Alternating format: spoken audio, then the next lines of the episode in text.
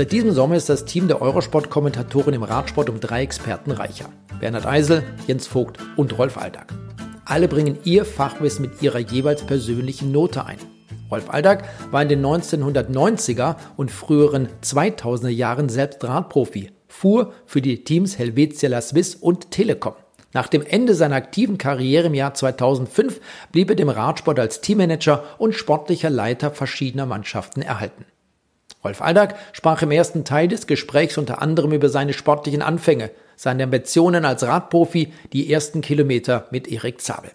In der aktuellen Episode geht es um den Fortbestand des Teams Telekom, seine Erlebnisse als Marathon- und Triathlon-Teilnehmer, seine Arbeit als sportlicher Direktor, den Frauenradsport und nicht fehlen darf das gemeinsame Dopinggeständnis mit Erik Zabel im Jahr 2007.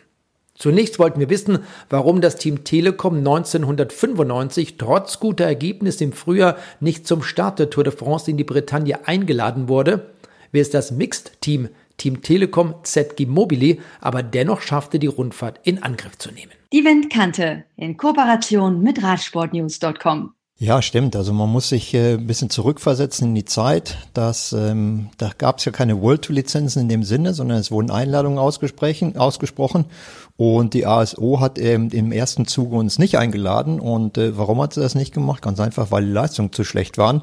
Es gab dann halt schon auch ein Ranking und da standen wir ziemlich weit unten und da muss man natürlich auch eingestehen zu sagen, okay, es war grenzwertig, ähm, ob wir hinfahren oder nicht fahren. Äh, ZG Mobile stand halt vor uns und so wie ich es in Erinnerung habe, war das sogar so ein bisschen äh, politisch dann, dass es so über die deutsch-französischen Beziehungen halt lief, dass Deutschland ja auch wichtig, wichtig war, dass die Deutsche Telekom ähm, damals natürlich noch ähm, im Prinzip staatliche, staatliche Besitzverhältnisse halt hatte und äh, dann hat man sich äh, geeinigt zu sagen, okay, es wäre aber total unfair, mit ZG Mobili ähm, eine Mannschaft zu Hause zu lassen, die noch vor euch steht. Und dann haben wir halt ein Mixteam gemacht und wir hatten dann damals, äh, ich glaube, sechs und die drei. Und äh, es war eine sehr merkwürdige Konstellation natürlich weil wir waren irgendwo in den Teammeetings zusammen und sind dann aber natürlich nicht wirklich zusammen gefahren. Ich erinnere mich ans Mannschaftszeitfahren. Sie hatten einen kleinen, kleinen ähm, Kolumbianer dabei, Rodriguez, Cacao Rodriguez. Und die haben gleich gesagt im Mannschaftszeitfahren, pass auf, wenn der in Schwierigkeiten ist, dann führen wir nicht mehr mit und dann warten wir auf den, weil der ist unser Mann und für den müssen wir fahren. Also es war ganz merkwürdig, aber auch interessant. Also Gianni Savio war damals äh, Manager bei ZG Mobile, der ja immer noch im Business ist und äh, zwei völlig unterschiedliche Kulturen sind aufeinander getroffen. Aber klar, wir waren nicht gut genug, sind nicht nominiert worden, sind nachnominiert worden und da war der Druck natürlich schon sehr, sehr groß. Also da wurde uns äh, in St. Wendel bei der deutschen Meisterschaft äh, so ein bisschen der Kopf gewaschen. Ähm, da war jemand, ein Vertreter der Deutschen Telekom und hat uns ganz klar gesagt, wir wünschen Ihnen viel Erfolg. Ähm, Glückwunsch zu einem nationalen Titel, aber nationale ähm, Erfolg ist nicht gut genug für uns und äh, wir wünschen Ihnen viel Erfolg und danach entscheiden wir, wie es weitergeht. Dann hat Erik Zabel zwei Etappen gewonnen bei dieser Tour und dann hat man sich entschieden zu sagen, okay, wir versuchen es einmal nochmal richtig, hat dann Bjarne Ries verpflichtet, ja, und den Rest der Geschichte kennen wir eigentlich. Und für Erik Zabel, da müssen wir nochmal drauf einsteigen, war ja dieser Etappensieg Nummer 1 in Chalois am 7. Juli 1995, sein erster Tour de France Etappensieg und er hatte dort doppelten Grund zum Feiern. Geburtstag, ja, genau. Ähm, ja, passt gut zu ihm, muss da nicht zweimal einen ausgeben, muss da nur einmal die Getränke bezahlen. Ist er so sparsam? ja, er hält es zusammen und das ist ja auch richtig. Also ich sehe lieber jemanden, der es zusammenhält, ehrlicherweise ähm, nach zehn Jahren Karriereende ähm, der jetzt vielleicht nicht so ganz großen Stress hat, als, als Leute, die das halt mit vollen Händen rausgeworfen haben, immer großzügig waren und jetzt aber dann äh, mit dem Leben nach der Karriere ein bisschen, bisschen in, in Schwierigkeiten geraten sind. Also insofern, äh, glaube ich, war das schon eine gute Entscheidung und äh, ja, Cordula hilft auch bestimmt aber mit, seine Frau, ähm, zu sagen, okay, sie lässt ihn schon mit beiden Füßen auf der Erde stehen. Team Telekom bei der Tour de France und all die anderen, du hast es angesprochen, der ist weitestgehend bekannt, aber der 24. Mai 2007 war sicherlich in deinem Leben auch ein ganz wichtiger Tag. Würdest du das heute wieder so machen? Ich würde es wieder so machen. Also wir wissen, glaube ich, worüber wir reden halt. Wir reden über das Geständnis. Genau, wir reden über das Hauptquartier der Deutschen Telekom und äh, eine Podiums, äh, nicht Diskussion, aber ähm, eine Podiumssituation, wo, äh, wo wir eben oben saßen mit gemeinsam mit Erik Zabel und äh, und versucht dann mit der Vergangenheit aufzuräumen, um äh, irgendwie dann daraus einen Neustart zu ermöglichen. Äh, würde ich es genauso machen? Sicher nicht, aber man lernt dann natürlich auch draus. Also ich glaube, ich war persönlich relativ schlecht darauf vorbereitet.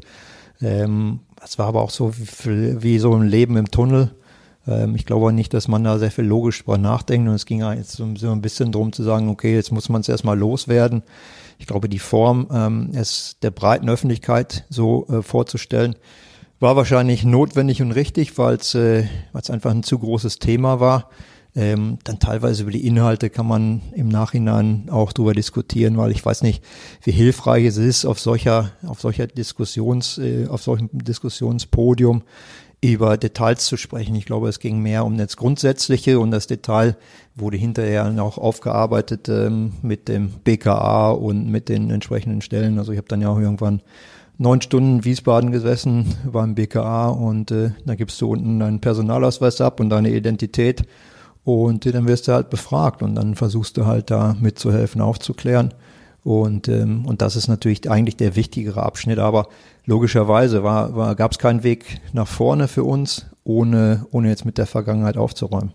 Neun Stunden hast du damals beim BKA gesessen und hast dann geredet, geplaudert, äh, all das erzählt, was du weißt? Naja, ist ja nicht Geschichten erzählen, sondern man bekommt schon sehr spezielle Fragen gestellt und, äh, und muss dann auch hinterher ein Protokoll unterschreiben. Das hat natürlich auch rechtliche Konsequenzen, wenn man Märchen erzählt und, äh, und dann muss man sich dann halt schon, schon ganz gut überlegen, Nee, es gab sehr spezielle Fragen, spezifische Fragen und, äh, und klar, wenn man den Weg halt geht und sagt, äh, es geht jetzt um Aufklärung, es geht auch um Prävention für die Zukunft, dann äh, gibt es auch nicht viel andere Möglichkeiten. Wie viel schlaflose Nächte hattest du damals vor diesem Geständnis und noch danach? Ach ja, die ganze Situation vorher war natürlich schon schwierig, ähm, logischerweise. Der Druck in der Öffentlichkeit war natürlich da und ähm, danach, glaube ich, war erstmal so ein bisschen Erleichterung, allerdings direkt danach oder an dem Tag danach war halt auch so eine große Leere, logischerweise. Und die, die Reaktionen waren natürlich auch sehr unterschiedlich, ist ja auch verständlich. Also, dass da nicht jeder Hurra schreit, war uns ja auch von vornherein klar. Und ähm, aber nochmal, also wenn man versucht, logisch drüber nachzudenken, zu sagen, okay, ich hatte zu der Zeit dann 2007 eine, eine führende Position, ich musste halt Sachen massiv ändern halt im Team und das konnte ich halt nur ändern, wenn ich, wenn ich halt dann auch über, über die Vergangenheit äh, reden konnte und, äh, und musste dann halt. Du bist damals Sportdirektor des Team Deutsche Telekom gewesen. Wie kam es dazu? Ja, 2006 schon äh, wurde halt entschieden von der, ähm, äh, ich denke, von der Konzernspitze, dass äh, das Veränderungen geben wird. Wir erinnern uns äh, 2006 der Ausschluss von, von Jan Ulrich aus der Tour de France. Und dass man dann einfach gesagt hat, so geht's nicht weiter und wir machen Änderungen. Hat dann damals halt äh, Bob Stapleton ins Boot geholt. Wir erinnern uns, der hat schon das Damenteam der Deutschen Telekom geführte, geführten Amerikaner, eigentlich ein Businesspartner der Deutschen Telekom, ähm, der früher bei VoiceStream in den USA war, was verkauft wurde an Deutsche Telekom, an das Telekom Telekommunikationsunternehmen. Wir kannten uns über ein, über ein Event von, ähm, von einem Radevent, wo wir mal auf den Turmallee raufgefahren sind und äh, kannten uns von daher und, äh, und das war dann so ein bisschen dieses Konzept zu sagen, okay, Bob macht das ganze strukturelle, knallharter Geschäftsmann auch, äh, der da ähm, nicht zu viel Verständnis hat für Fehler und ähm, und ich sollte halt den sportlichen Bereich dann machen. Das hat da 2006 angefangen und ähm, naja, sagen wir mal so, ich habe eigentlich dreimal Nein gesagt, weil mir natürlich auch schon klar war, was dann passieren würde. Es in, in einer sehr öffentlichen Funktion ähm, war es einfach nicht möglich, weiter bei der Vergangenheit oder der Geschichte der Vergangenheit zu bleiben. Hab nichts gesehen, hab nichts gehört und war nicht Teil dessen.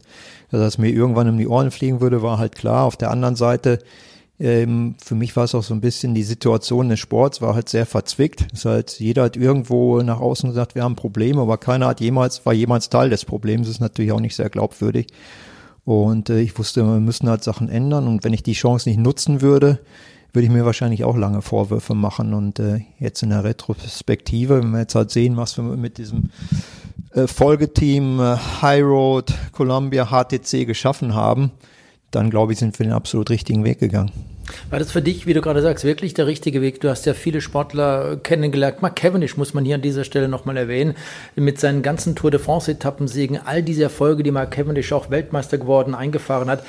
Würdest du sagen, du hast einen Teil daran an seinem Erfolg, äh, dass du mitgearbeitet hast in dieser Art und Weise, dass du ihn so entsprechend unterstützt hast? Ja, ich glaube, das war das gesamte Team. Ich glaube, mein Erfolg war, dass ich eine gute Gruppe zusammenbekommen habe. Und das war, glaube ich, super wichtig, ähm, einfach zu sagen, alleine bewegst du im Radsport halt gerade gar nichts. Ähm, sondern du brauchst halt die bestmögliche Gruppe von Menschen, die zusammenarbeiten. Und ich glaube, diese, diese unterschiedlichen äh, Unterschiede in unserem Management, die waren, äh, waren das Entscheidende für den Erfolg. Als Beispiel, wir hatten halt, ich glaube, sechs verschiedene sportliche Leiter und das waren völlig unterschiedliche Typen Menschen und die haben das Team erfolgreich gemacht. Denn für Mark Cavendish zum Beispiel war die absolute Bezugsperson halt Brian Holm. Brian ist halt ganz glasklar, hat einen ganz trockenen Humor, aber mit dem kann sich Cavendish auch über über Mode unterhalten, über irgendwelche Rockbands unterhalten, so. Der war immer für Cavendish da. Dann hatten wir zum Beispiel einen Jan Schaffrath, der sehr, sehr viel Zeit sich genommen hat, mit den jungen deutschen Sportlern zu sprechen. Wenn wir uns überlegen, wer alle über, über dieses Team halt sich entwickelt hatten. Tony Martin, John Degenkolb, ein Gretsch, ähm, André Greipel war bei uns. Wir hatten natürlich sehr, sehr viele ähm, gute deutsche Rennfahrer. Ähm, und da war jetzt ein Schaffrad super wichtig, dass man sagt, die haben sich auf mal nicht unwohl gefühlt, weil es auf mal von diesem urdeutschen Team international wurde und alles war nur noch Englisch und und und. Da hat sich halt ein Schaffi viel Zeit genommen. Dann hatten wir halt diesen, diese Leute mit Herzblut wie ein Valerio Piva, Italiener, ähm, immer sehr emotional. So ein Kim Kirchen brauchte den zum Beispiel, der Luxemburger. Ähm, der hat die, da hast du gemerkt, die haben halt eine gemeinsame Basis. Und dann den reinen Datenmenschen, der mit seinen Excel-Sheets äh, unterwegs war, in Alan Piper, Australier, der in Belgien wohnt. Und äh, das heißt nicht, dass die immer alle untereinander super funktioniert haben. Irgendwann hat Brian Holmes sich geweigert, äh, E-Mails von Alan Piper zu lesen, weil er gesagt hat, das ist total nervig. Jeden Montag bekomme ich eine E-Mail, da steht oben drin Program Changes, ähm, also äh, Fahrerrennprogramm Änderung und äh, dann steht unten drunter No Changes. Warum schreibt er mir jeden Montag eine E-Mail? Weil das war, ist für Alan Piper halt ein Ritual. Er hat seinen Kalender, der hat einen riesen Kalender auf seinem Schreibtisch und da steht das Montag, Rennprogramm-Update, also schickt er halt eine E-Mail raus, auch wenn es keine Changes gibt. Für Brian Holm ein absolutes No-Go. Also das nervt einfach nur, ständig irgendwie E-Mails lesen zu müssen, wo nichts drin steht. Also lasse ich das jetzt mal. Aber die hatten alle Bezugspersonen und das war eben so wichtig. Und jetzt zurück auf Mark Cavendish da gibt's dann halt natürlich Mechaniker, die, die sich besonders um Marke gekümmert haben. Er ist ja nicht einfach in Sachen Bike-Setup. Das heißt, er ist jeden Tag mit seinem Fahrrad beschäftigt, irgendwie Bremsgriffe drehen, Sattel ein bisschen höher, ein bisschen tiefer, ähm, mal eine Unterlegscheibe unter die Pedalachseln, damit er einen anderen Q-Faktor hat und, und, und. Das ist nicht so ganz einfach, da musst du auch Ruhe bewahren. Und deshalb gab's für alles immer irgendwie eine Lösung für so einen. Und ich war dann für ihn der zentrale Ansprechpartner. Und ähm, insofern habe ich natürlich Teil an seinem Erfolg, als dass ich die Strukturen geschafft habe, in denen er funktioniert hat. Ähm, aber persönlich bin ich jetzt natürlich nicht der, der ihm gesagt hat, wann er den Sprint eröffnen musste. Da war jetzt zum Beispiel an dem Erfolg bei Mailand Sanremo, der geht halt zu 95 Prozent aufs Konto von Erik Zabel weil die sind zusammen die Strecke mit dem Rad abgefahren. Erik hat ihn dann halt auf, je, auf jedes hingewiesen, hat gesagt, pass auf, Marc, nächste Kurve, rumfahren, guck nach da oben. Da ist die Kirche, die ist von hier 2,2 Kilometer und bis dahin musst du kommen. Bis dahin musst du kommen und an der Position sein. Da musst du unter den ersten 20 sein. Dann geht's da links um die Ecke, dann kommst du um deinen Torbogen, da musst du nochmal antreten. Und Kev hat halt hinterher gesagt, er ist ja erste Mal San Remo gefahren im Rennen, als er gefunden hat. Er hat keine Erfahrung gehabt mit dem Rennen. Und er hat gesagt, im Rennen was für ihn, als wenn er in einem Film ist, den er schon mal gesehen hat. Als wenn er halt äh, durch, äh, durch im, im Kino sitzt und sagt, er weiß genau, was als nächstes passiert, weil er war sich dann halt so sicher, okay, erste, erste, ähm, erste Station abgehakt, genauso gewesen, zweite Station genauso gewesen, dritte Mal genauso gewesen. Und hat er gesagt, hat er sich gefühlt, als wenn alles genauso passiert ist, wie er es erwartet hatte. Und deshalb war es wie so ein Film, den er zum zweiten Mal sieht. Und das hat ihm so viel Sicherheit gegeben. Der Sprint gegen, äh, gegen Hausler war natürlich äh, logischerweise haarscharf. Da musste er dann entscheiden, was er halt macht, musste halt früh losfahren. Aber bis dahin, ähm, also bis zur Zielgerade, hat er gesagt, war wie ein Film. Insofern war es dann halt so, dass, äh, dass Erik den größten Anteil hatte. Da haben wir es zum Beispiel auch so gemacht, dass Piva ist gefahren, natürlich, äh, Ehre wem Ehre gebührt, Mailand Sanremo, italienischer sportlicher Leiter, der ist Auto gefahren. Ich habe auf der ersten Hälfte im Auto gesessen und dann an der Verpflegung haben wir gewechselt, ist Erings ins Auto gestiegen und hat dann äh, auch den Funk übernommen. Und äh, insofern ist es immer Teamarbeit. Wie kam das Ende dann des Teams, später Team Columbia? Ähm, ja, später Team High Road, äh, Quatsch, Team HTC. Das war der letzte, der letzte komplette Name. High Road HTC. Und äh, das ist relativ einfach, kein Sponsor. Ähm, also wir hatten noch einige Partner, aber eben nicht den Hauptgeldgeber. Und im Nachhinein, das wissen halt alle, waren wir halt nicht sehr sponsorfreundlich in unseren, äh, sagen wir mal, in unseren Kontakt mit dem Sponsor. Und das war halt unser großer Fehler, weil wir sind halt so richtig oldschool vor, vorgegangen, dass wir gesagt haben, pass auf, ihr gebt uns Geld, dafür gewinnen wir Radrennen, das könnt ihr vermarkten, wie ihr wollt, aber das war's dann halt auch. Also um mal so an an einem so einem Punkt festzumachen. Wenn die halt kamen, haben gesagt, ah, können wir nicht mal jemanden ins Auto setzen und so äh, Business to Business, ein super wichtiger Partner und wäre doch mal klasse in der Tour im Auto zu sitzen, weil für uns halt ja, wo soll er denn sitzen? Vorne links sitzt Brian Holm, rechts sitzt Alberg, hinten sitzt der Mechaniker, dann neben die Laufräder. Nee, der kann nicht mitfahren, weil er hat ja keinen Platz. Und, äh, und das ist halt nicht mehr zeitgemäß gewesen, wenn man jetzt halt sieht, was Teams für Programme machen, wie die ihre Sponsoren dann halt bei Laune halten, dieses Besondere, weil einfach nur dieses aufs Trikot gedruckt sein, ist halt lange nicht mehr gut genug. Das ist halt inzwischen diese, diese Erfahrung, die man sonst nicht bekommen kann, die man sonst nicht kaufen kann. Und, äh, und da waren wir halt sehr schlecht im Nachhinein, haben halt mit Abstand die meisten Rennen gewonnen. Vielleicht auch deshalb, aber vielleicht wäre es besser gewesen, nicht 85 Radrennen im, im Jahr zu gewinnen, sondern nur 50 aber dafür halt äh, vielleicht einen besseren Kontakt mit den Sponsoren zu halten. Das heißt, du würdest das heute deutlich anders machen, würdest die Sponsoren mehr hegen und pflegen, würdest die einladen zu den Rennen, so wie es eigentlich heute gang und gäbe ist? Ja, was bleibt einem übrig? Ähm, notgedrungen wohl, ja, aber äh, der Spaßfaktor war natürlich bei uns jetzt viel, viel größer. Wenn man, also wenn du halt 85 Rennen im Jahr gewinnst, dann gibt es ja eigentlich fast keinen Renntag, wo du nicht gewinnst, so ungefähr. Ähm, und, äh, und das macht natürlich schon extrem Spaß, wenn alles perfekt läuft, weil ich freue mich auf der einen Seite immer über die Siege, aber ich ärgere mich noch mehr über die Sachen, die wir hätten gewinnen können, aber nicht gewonnen haben. Das heißt, so dieser verpasste Etappensieg am Mont Ventoux von Tony Martin, der macht mir schlaflose Nächte. Also ich halt sage, wir hätten ihn da besser darauf vorbereiten müssen. Wir hätten ihm sagen müssen, er muss vor der Kurve antreten, vor Garate und dann weiß ich, er hätte gewonnen das, äh, das bleibt bei mir viel, viel länger, als jetzt zu sagen, die mit Cavendish zusammen im Team habe ich 27 Etappensiege der Tour de France gefeiert. Das ist halt schön, aber ob da jetzt einer mehr oder weniger dabei gewesen wäre, ist am, im Ende nicht so, so wirklich relevant. Also insofern weiß ich nicht, wie glücklich ich gewesen wäre, wenn ich dann äh, irgendwo am Ziel gestanden hätte mit, äh, mit schmalen Lippen und hätte gesagt, tja, Mist, ich weiß, wir hätten heute gewonnen, wenn wir nicht einen Gast im Auto gehabt hätten, wenn wir uns besser aufs Rennen hätten kontrollieren können, wenn die Vorbereitung anders gewesen, weil wir nicht, äh, weil wir nicht den Grüßonkel machen mussten. Aber es ist halt einfach nicht zeitgemäß und insofern glaube ich, dass man die Rollen halt teilen müsste. Man braucht halt einen Marketing-Spezialisten, der der Sportlinieabteilung dann auch durchaus mal sagt, was jetzt notwendig ist.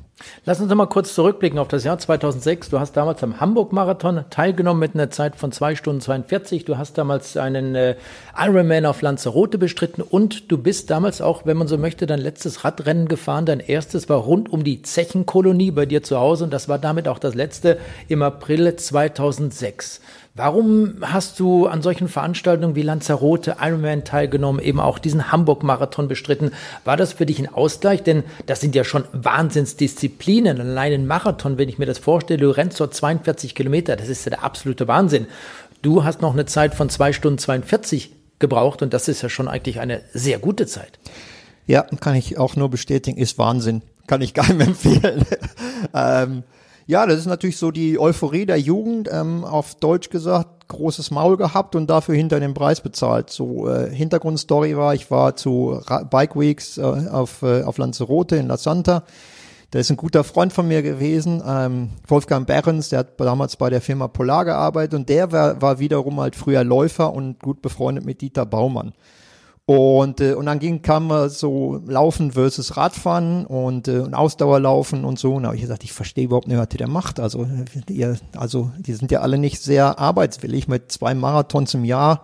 Äh, wir fahren hier 120 Renntage Und ich und das sind sechs Stunden, sieben Stunden. Ich verstehe gar nicht und so, was sie da macht. Außerdem meine Tochter ist gerade zwei Jahre alt, die kann auch schon laufen. Laufen kann jeder, Radfahren ist anspruchsvoll. Und dann war natürlich so, ha, ha, ha, großes Mundwerk. Und äh, was schaffst du denn beim Laufen, wenn du so ein toller Läufer bist? Und dann habe ich gesagt, ja, sag was. Und dann war halt die Wette, dass ich einen Marathon laufen würde nach der Karriere in unter zwei Stunden 45.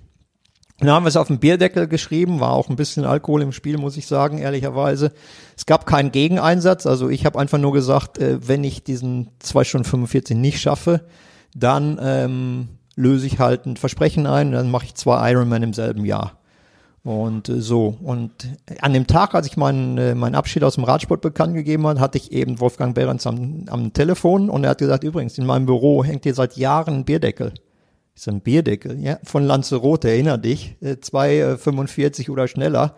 Also, ich nehme dich jetzt beim Wort, jetzt geht's los. Und äh, ja, hatte ich nicht ganz viel Zeit, weil ich bis Februar noch sechs Tage Rennen gefahren bin in Berlin und hatte dann eben äh, ja, gut zwei Monate Zeit, um mich dann auf den Marathon vorzubereiten, musste aber parallel, parallel ein bisschen Schwimmen üben. Denn Lanzarote Ironman hatte ich mich sicherheitshalber dann schon mal angemeldet, weil ja die Sache mit dem Marathon noch ein bisschen in den Sternen stand.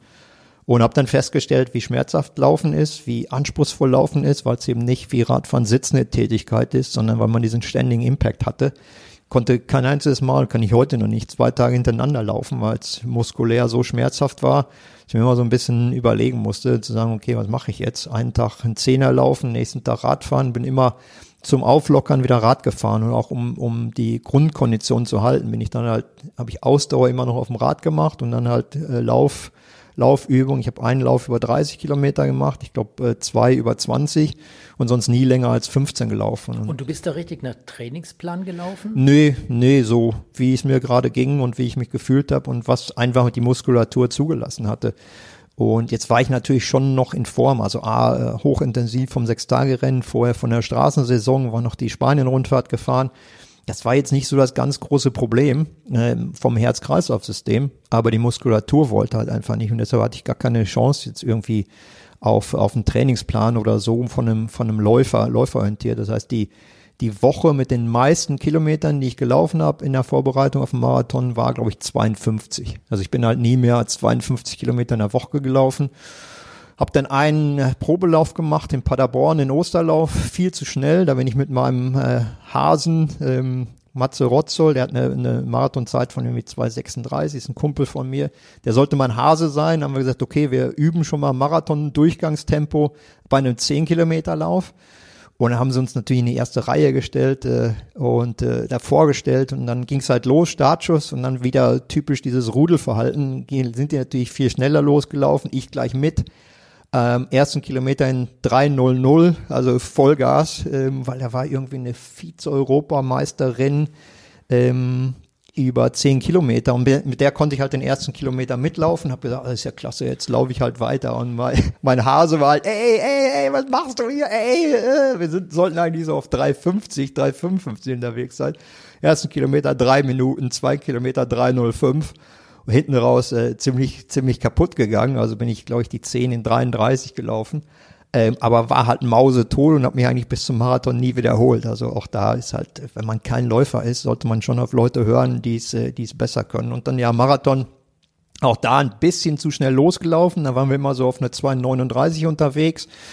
Und dann äh, wird es muskulär ein bisschen dünner. Also ich habe diesen Mann mit dem Hammer nicht wirklich gehabt, der jetzt halt, wo alle sagen, uff, Kilometer 35, 36, ach, da kommt der Mann mit dem Hammer. Der, auf den warte ich jetzt heute noch. Der kommt aber auch, das habe ich immer versucht zu erklären, so sagen wir auf, wenn du Mailand San Remo fährst über fast sieben Stunden und zum Ende immer schneller, dann ist von, von deinem, von deinem Energieumsatz, von deinem Stompfwechsel, kommt da kein Mann mit dem Hammer.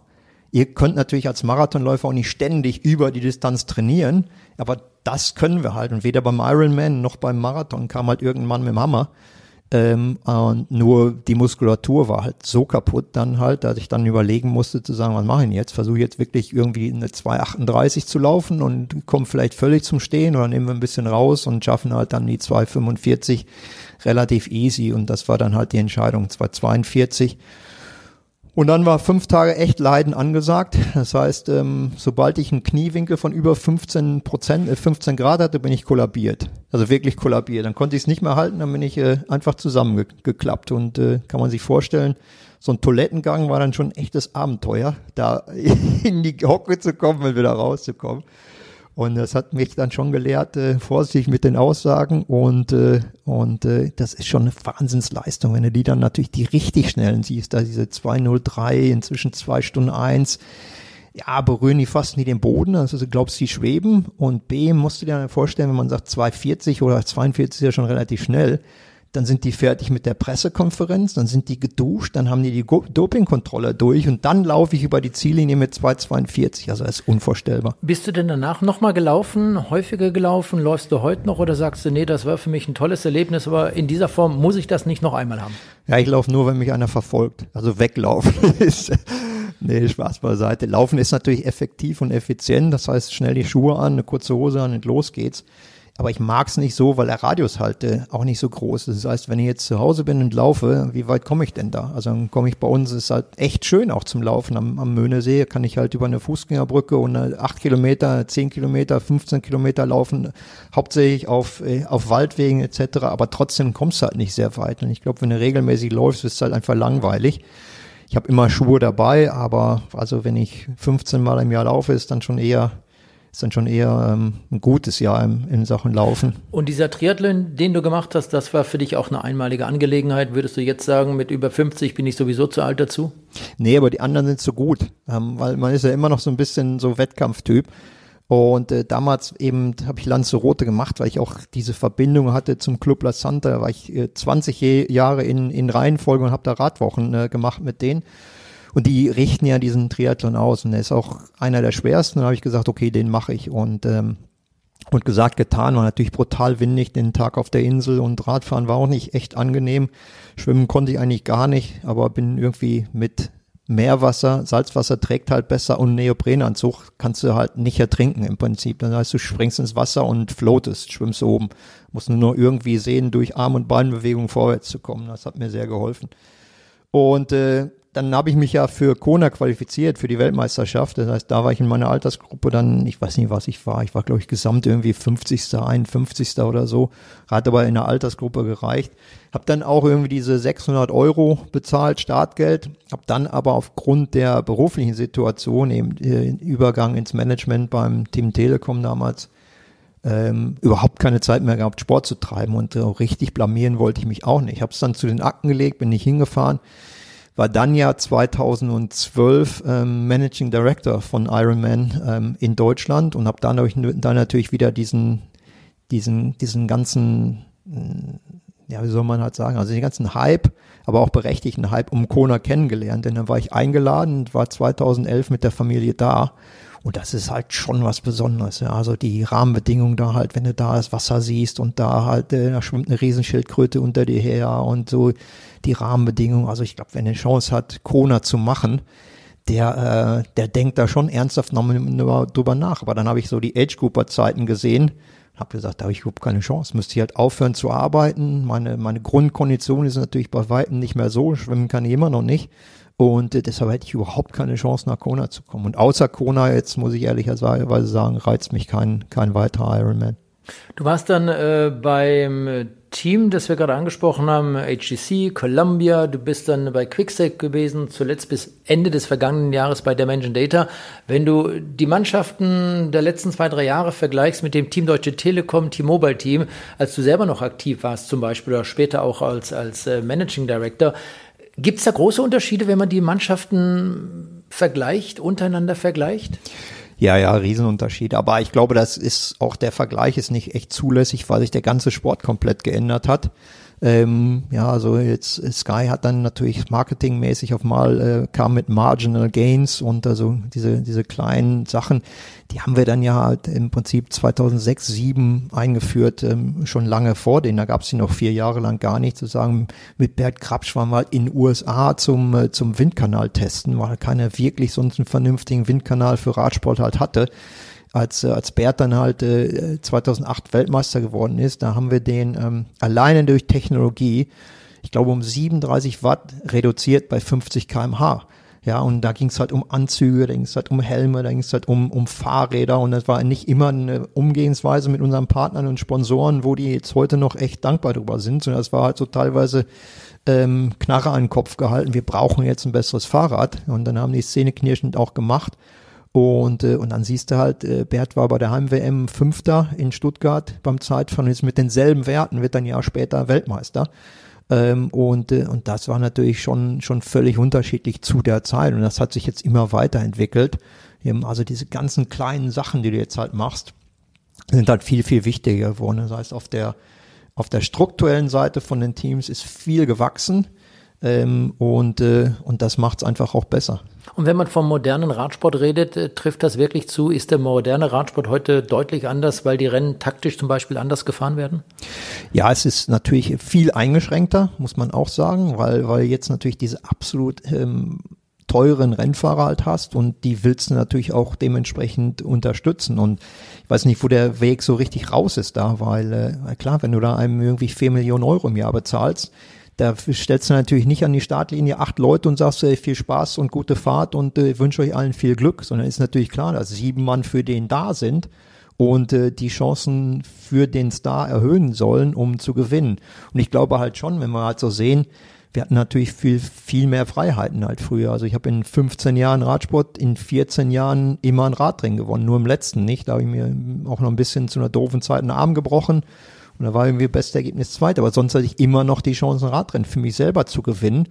Und jetzt ist dieses absolute Fokussierte auf Spezialisten, das ist bestimmt auch was, was Neues, dass man sagt, man hat eben diese, diese, diese herausragenden Sprinter, wo ein Team dann nur um Sprinter gebaut wird. Man hat dann diese herausragenden Bergfahrer, Klassementfahrer. Und dann siehst du eben von den Teams auch keinen wirklichen Ausreißergruppe und keinen wirklich Radrenngewinn. Du hattest äh, im Jahr 2007 äh, dieses Dopinggeständnis gemacht. Wenn wir heute immer wieder gefragt werden oder ich auch in meinem privaten Umfeld, wie sieht's denn aus mit den Radsportlern? Ist der Radsport denn wirklich sauber geworden? Sind die denn nicht mehr als Dope unterwegs? Die anderen sagen, das geht doch gar nicht, eine Tour de France als Beispiel zu bestreiten, ohne zu dopen.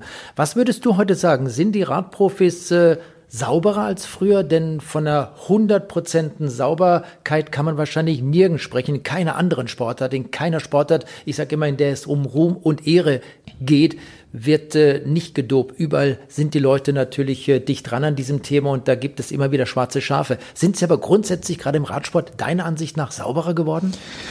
Ja, davon bin ich schon überzeugt. Also und äh, woran mache ich es halt fest? Weil man muss, man kann es halt glauben, aber Glauben überlasse ich eigentlich so ein bisschen der Kirche, dass ich da halt eine Kerze anzünde und dann an irgendwas glaube oder nicht glaube. Ähm, wo sind die Fakten? Also A sind die Fakten, ähm, dass das Kontrollsystem natürlich ein ganz anderes ist, viel besser geworden ist mit Whereabouts, mit, äh, mit intelligenten Tests. Das heißt, die testen dann auch wirklich, wenn es halt sinnvoll ist und nicht einfach nur beim Radrennen, wo dann natürlich jeder weiß, da wird getestet und dann weiß natürlich auch vorher jeder, wie lange kann ich nachweisen etc. Also das Testsystem ist besser geworden, nicht perfekt, weil, weil dann natürlich immer wieder neue Methoden aufkommen und die, die sind noch nicht nachzuweisen. Aber auch da man jetzt natürlich den Unterschied, Proben werden halt aufbewahrt. Früher gab es im Prinzip gar kein Risiko. Wenn eine Probe getestet war und die war negativ, dann ist sie, ist sie, ist sie in Müll gegangen, ins Klo geschüttet worden, fertig aus. Heute werden Proben aufbewahrt. Das heißt, du musst jetzt auch noch damit rechnen, irgendwann später überführt zu werden dann ähm, die Verantwortung und das Risiko ist halt eine ganz andere inzwischen geworden. Denn wenn wir jetzt mal so sehen, zu, zu meiner Zeit, als ich Profi geworden bin, wenn du da positiv getestet warst, hast du zwei, 3000 Schweizer Franken Strafe und 30 Punkte Abzug in der Weltrangliste und morgen ging es weiter. So, in der Einschätzung äh, muss natürlich sagen, okay, wo ist das Risiko da halt gegen, äh, gegen potenziellen guten Verdienst, äh, wo du halt dein Leben mitfinanzieren kannst. Heutzutage wird es natürlich sofort gesperrt, verlierst garantiert sofort deinen Vertrag, bist raus aus dem Team und und da kommt halt so diese Allgemeinverantwortung. Du riskierst halt 70 andere, 70 andere Jobs und gegebenenfalls vielleicht 50 Millionen Euro. Das heißt, wenn du jetzt im, im gut äh, positionierten Team halt fährst mit zwei Jahren Sponsoring und du bist ein Top-Rennfahrer und bist positiv getestet, kann es durchaus sein, dass der Hauptsponsor eine Ausstiegsklausel hat und weg ist. Und dann hast du da 60 Masseure, Mechaniker, sportliche Leiter, Rennfahrerkollegen, Logistiker, denen du in die Augen gucken musst und sagst halt, ja, äh, war mein Fehler ich weiß. Das heißt, der Druck ist ein ganz anderer. ich glaube auch der Druck der Öffentlichkeit, die Erwartung an den Sport ist eine völlig andere. Und das werde ich halt nie vergessen. Damals war Wilfried Nelissen, ein Sprinter bei Histor Sigma, positiv auf Testosteron. Da gab's eine, da gab's eine Schlagzeile in der Zeitung, jetzt richtiger Profi, positiv getestet auf Testosteron. Das heißt, die, die, die allgemeine Meinung, selbst der Radsport-Fachpresse war halt, wenn du deinen Job ernst nimmst, gehst du an und über die Grenzen. Jetzt stell sich heute mal einer vor, ein Marcel Kittel wäre positiv getestet worden. Da hätte aber keiner gesagt mit, äh, mit, äh, ja, der nimmt seinen Job halt ernst. Der hätte morgens nicht zum Bäcker gehen können, ohne schief angeguckt zu werden. Das heißt, auch da der soziale Druck ist ein ganz anderer. Und, und deshalb glaube ich halt, äh, dass der Sport halt sauber ist, dass viel mehr unternommen wird, dass die Akzeptanz null da ist jetzt noch, um, um da halt äh, was zu machen, was verboten ist. Aber trotzdem werden Leute natürlich äh, auch äh, das anders einschätzen. Und auch da ist die Abwägung halt eine andere, weil man muss natürlich auch vorstellen, hier in Deutschland, in Europa bist du garantiert geächtet und da kommst du auch nicht wirklich wieder raus ähm, aus dieser Ächtung. Aber es gibt natürlich andere Nationen, wo du halt sagst, so, wenn jetzt einer aus einem wirklich armen Land kommt und der für, für zweimal einen Vertrag unterschreibt, als Neuprofi für 70.000, dann einen Folgevertrag, weil er gut fährt für 150, 200.000 Euro der bringt sich und die nächste Generation finanziell auf die sichere Seite. Und da ist natürlich so ein bisschen die Abwägung zu sagen, okay, wie sind wir denn da aufgestellt? Und da ist jetzt nicht mehr Finger auf andere zeigen, das ist überhaupt nicht meine Ambition, aber man muss sich natürlich schon überlegen, okay, wo sind Test, äh, Testlabore und äh, wie kann man halt testen, auch auf anderen Kontinenten etc. Und äh, weil wenn das natürlich irgendwie schlaue, windige Manager mitkriegen, ist vielleicht einfach nur eine Verlagerung des Problems. Und da muss man, glaube ich, echt hellwach sein, dass wir das Problem nicht nur aus Europa raus verlagern. Du hast ja viel damit zu tun gehabt, wenn Rennfahrer Verträge unterschrieben haben, letztes Jahr als Beispiel der Dimension Data, wie funktioniert es dann, wenn ein junger Rennfahrer kommt, äh, wer auch immer bei Dimension Data einen Vertrag unterschrieben hat? Wie wird er darauf hingewiesen, du pass auf, das ist unser, unsere Doping-Klauser, da musst du aufpassen, unterschreibe das bitte links oder rechts. Wie wird der Sportler darauf hingewiesen? Ja, es gibt eben diesen Ethical Code und den gibt's halt bei jedem Team und der ist halt schon sehr, sehr streng und der ähm, macht dir natürlich auch klar und deutlich, dass du im Zweifelsfall einen Regress genommen wirst. Das heißt, dass du dich auch Zeit deines Lebens nicht mehr selber finanziell davon erholen wirst.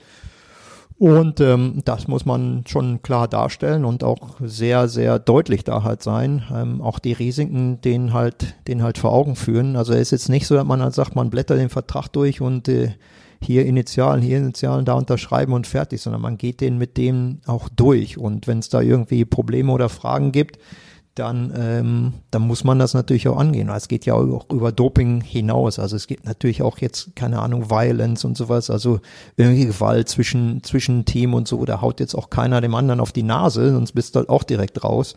Und äh, das, äh, das ist schon sehr, sehr umfangreich und sehr intensiv besprochen. Gibt es denn heute schwierigere Möglichkeiten, äh, Radprofi zu werden als zu deiner Zeit, also in den 80er, 90er Jahren zum Beispiel? Oder ist es heute vielleicht ein bisschen leichter? Ich glaube, wenn du richtig gut bist, ist es leichter. Wenn du nur so einen Glückstreffer hast, ist es schwerer, weil, weil es halt äh, so viele Statistiken jetzt halt gibt, so viele Leute, die sich damit äh, professionell beschäftigen, die jetzt schon ab dem Alter von 16 anfangen, halt Ergebnislisten zu durchforsten, dann Algorithmen entwickeln, zu sagen, wer schlägt wen ständig, wie oft hat der gegen den gewonnen. Und äh, das so die Supertalente, die fallen überhaupt nicht mehr durch Sieb, die werden alle die werden halt im Prinzip alle entdeckt. Aber die, die jetzt vielleicht mal einen wirklich guten Tag halt hatten, wo wir früher das Mensch, ich habe den da gesehen, hat mir jetzt total gefallen als sportlicher Leiter, den will ich haben. Da schaust du jetzt natürlich auch in die anderen Ergebnisse und kommst vielleicht zum, zu einem anderen Schluss. Dass du sagst, ja, aber so, das war ein super Rennen, aber sonst trifft er eigentlich gar nichts. Also ähm, überlege ich es mir nochmal. Und äh, deshalb glaube ich, wenn man stabil gut fährt, ist es, ist es, ist es eher einfacher wenn man so dieser Nobody ist, der einfach mal einen Glückstreffer landet, ist es eher schwerer.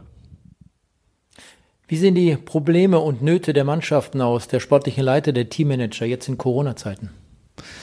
Ja, ich glaube, dieses, dieses absolut planlose war halt der totale Horror, ähm, dass man einfach überhaupt nichts vorhersagen konnte, was wann wie stattfindet oder nicht stattfindet. Dann ja, diese ständigen Zweifel, auch geht ein Rennen wirklich bis zum Ende, ist eine Woche vorher noch nicht sicher bist, ob was stattfindet. Und diese, dieses, ähm, dieses Einstellen darauf ist schwierig. Das treibt auch ähm, die die Kosten, ne, macht man sich wahrscheinlich auch keine Gedanken, aber es ist halt ein Riesenunterschied, ob du halt drei Wochen vorher schon mal die Flüge buchst für Rennfahrer äh, mit Ryanair oder ob du halt sagst, wir brauchen jetzt hier einen Flug mit dem, mit dem Kranich und, äh, und können den aber erst vier Tage vorher buchen. Das lässt halt die Kosten sowas von explodieren und das ist natürlich auch in den Budgets alle nicht drin. Also jeder renkt dann so ein bisschen nach Luft und jeder versucht da irgendwie durchzukommen durch dieses Jahr und sich so gut an die, an die Regeln zu halten, wie man halt kann. Auch dieses ganze Testszenario, diese Corona-Tests da, ähm, die da verlangt sind, das ist ein Riesenaufwand und Leute sind mit Sicherheit am Limit. Ist das denn zwischen den Mannschaften bei den Frauen und den Mannschaften bei den Männern großer Unterschied? Du arbeitest seit Anfang des Jahres für das deutsche Frauenteam Canon SRAM an der Seite von Ronny Lauke. Ist das für dich völlig was anderes? Sind die Strukturen in den Teams komplett unterschiedlich? Ja, weil kleiner und weil dadurch halt einfacher. Also im Prinzip ist es jetzt halt bei uns so, wenn wir halt irgendwie was äh, ausdiskutieren wollen, dann, dann ist es halt Ronny als Chef und dann haben wir halt Lars Teutenberg, meine Wenigkeit und, äh, und Beth. Ähm, und dann, dann sind wir halt vier Leute. Als, als Unterschied dazu hatte ich äh, jetzt über zwei Jahre, die letzten zwei Jahre bei deiner Menschen Data, jeden Dienstagmorgen, weil Montag ist oft Reisetag, da sind Leute nicht wirklich zu Hause, kommen zurück von Rennen, deshalb Dienstagmorgen, jeden Dienstagmorgen um 8 Uhr, ein Conference Call mit 17 Leuten für circa drei Stunden. Und, äh, und dann versuchst natürlich immer Kompromisse zu machen. Die Trainer wollen das nicht, die sportlichen Leiter wollen das nicht, das Teammanagement verlangt das, äh, PR und Marketing braucht aber das. Und so gesehen machst du halt viel, viel mehr Kompromisse, um alle so ein bisschen bei Laune zu halten. Dann macht die Sache nicht wirklich einfacher und nicht unbedingt besser, ähm, weil es halt doch immer Kompromisse sind und nicht, nicht wirklich der ideale Weg. Aber dir macht Spaß, mit den Frauen zusammenzuarbeiten. Ja, viel einfacher, viel direkter, viel klarer. Ähm, auch da, man hat viel weniger Ego, ähm, muss man sagen. Bei den Männern sind natürlich auch viele, die sich jeden Tag in der Zeitung lesen, die glauben aber auch, sie sind der, der König oder der Prinz, mal mindestens. Und äh, ist bei den Frauen halt viel, viel weniger. Das heißt, die, die, der Wille zu lernen ist, ist höher, ähm, auch die Bereitschaft zuzuhören ist höher. Und das macht auf jeden Fall, das macht natürlich Spaß, ist klar. Abschließende Frage, wenn du jetzt einen Wunsch frei hättest, oder ich würde mal sagen, wenn du jetzt deine Laufbahn als Sportler nochmal neu beginnen würdest, was würdest du anders machen? Boah, eine ganze Menge. Also so viel Zeit haben wir, glaube ich, nicht. Dann, äh, dann wird die Windkante hier stundenlang. Ähm, ich, ich, weiß gar nicht. Also alles in allem, ähm, mit den ganzen Problemen, die wir auch besprochen haben, die wir halt hatten, ähm, hat mir viel mehr Spaß gemacht, diese subjektive Freiheit. Das heißt, wir konnten trainieren, wo wir wollten, wir konnten machen, was wir, was wir halt wollten. Und jetzt ist es halt viel mehr eingeschränkt. Also die Zeit war schon schön. Ich würde nicht unbedingt halt wechseln wollen, äh, zu sagen, naja, ich würde jetzt lieber Profi werden in, äh, in 2020, ähm, weil es uns einfach Radfahren Spaß gemacht. Und das war, was wir gemacht haben. Und, äh, und jetzt sind halt so viele andere Sachen, die dazugehören. Insofern würde ich nicht so viel, so dramatisch viel anders machen. Ähm, weiß nicht, ob ich mich ins Ausland absetzen würde, um Steuern zu sparen und äh, dann hätte ich jetzt wahrscheinlich äh, zumindest weniger Probleme zu sagen, wie komme ich denn äh, über mein Rentenalter. Ähm, das ist natürlich klar. Ich habe immer in Deutschland gewohnt, habe halt immer einen relativ hohen Steuersatz bezahlt, genieße das auch, die Infrastrukturen, die wir halt haben, die Freiheiten, die, halt, die wir halt haben. Also ich bereue es nicht, aber es tut natürlich irgendwann schon weh, wenn man mal zurückguckt und sagt, ach guck mal, der Kindergarten in meinem, in meinem Garten, den habe ich wahrscheinlich bezahlt und äh, jetzt äh, wäre es halt schon schön, wenn ich ein bisschen mehr Kohle auf dem Konto hätte. Aber auf der anderen Seite hält es dann auch zumindest immer motiviert, weiter was zu machen, weiter zu arbeiten, weiter äh, dran zu bleiben und, und irgendwie doch noch was zur Gesellschaft beizutragen. Vielen Dank an dieser Stelle noch einmal an Rolf Aldag für das offene Gespräch mit Windkante und den Rück- bzw. Einblick in den Radsport. Die Windkante in Kooperation mit Radsportnews.com.